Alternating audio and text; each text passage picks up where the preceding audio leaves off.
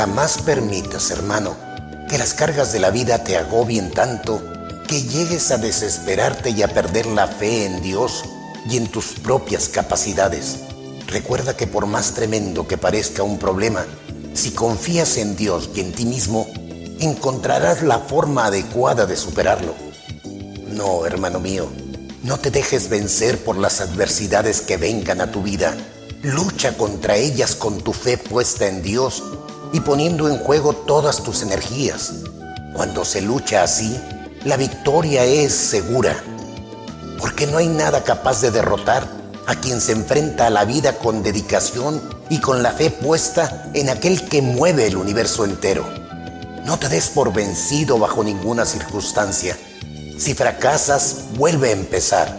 Si tropiezas y caes, haz un esfuerzo más. Levántate y prosigue la marcha. Si hay un abismo en tu camino, sáltalo. Si hay un desierto, crúzalo. Y si es una montaña la que se interpone entre ti y la meta que te propusiste alcanzar, haz uso de tu fe puesta en Dios. Recuerda que para mover montañas solo necesitas tenerla como un grano de mostaza. Sí, hermano mío, tú fuiste creado para vencer siempre y para no ser vencido jamás.